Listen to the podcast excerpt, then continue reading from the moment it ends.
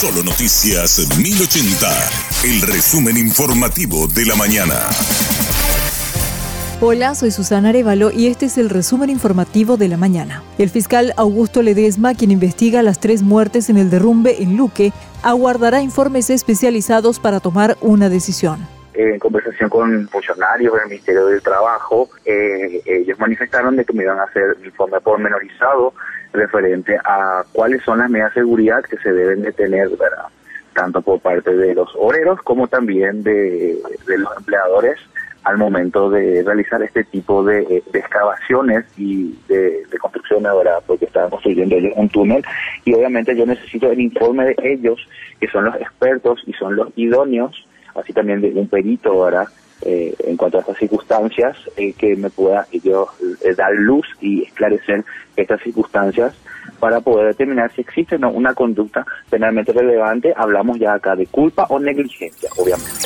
Agentes antisecuestro de la Policía Nacional y de la Fiscalía realizaron allanamientos simultáneos en Amambay. La fiscal Reinalda Palacios informó que los procedimientos se realizaron en la colonia Mafusi, en un lugar de difícil acceso se logró la detención de cinco personas presuntamente involucradas en un secuestro que ocurrió en la zona en diciembre de 2022. Tenemos eh, varias casas allanadas, varios detenidos a quienes estamos buscando justamente por este secuestro del brasileño que ocurrió el año pasado en diciembre. Eh, estamos teniendo resultados eh, positivos, favorables en este trabajo. Y tendrían participación directa. En este momento a mano tengo identidad de Julio López, Jorge Lino Aquino y Lidia Loarenga. En otras casas también tengo detenido eh, integrante de la banda, eh, donde también era cabecilla este fallecido Lazarte levantaron la toma del Colegio Nacional de Choré. El centro de estudiantes tomó la decisión luego de la visita del gobernador Osvaldo Esperanza. El mismo se comprometió a desembolsar los recursos necesarios para la refacción correspondiente, según el comunicado. Advierten que seguirán de cerca el desarrollo del proyecto de reparación de la estructura.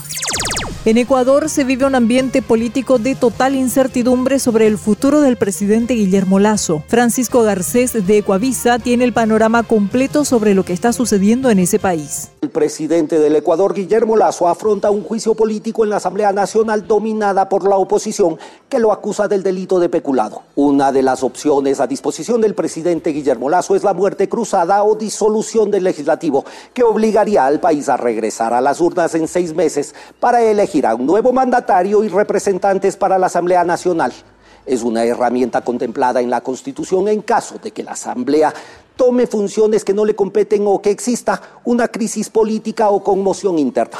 Las reacciones sobre esta medida no se han hecho esperar.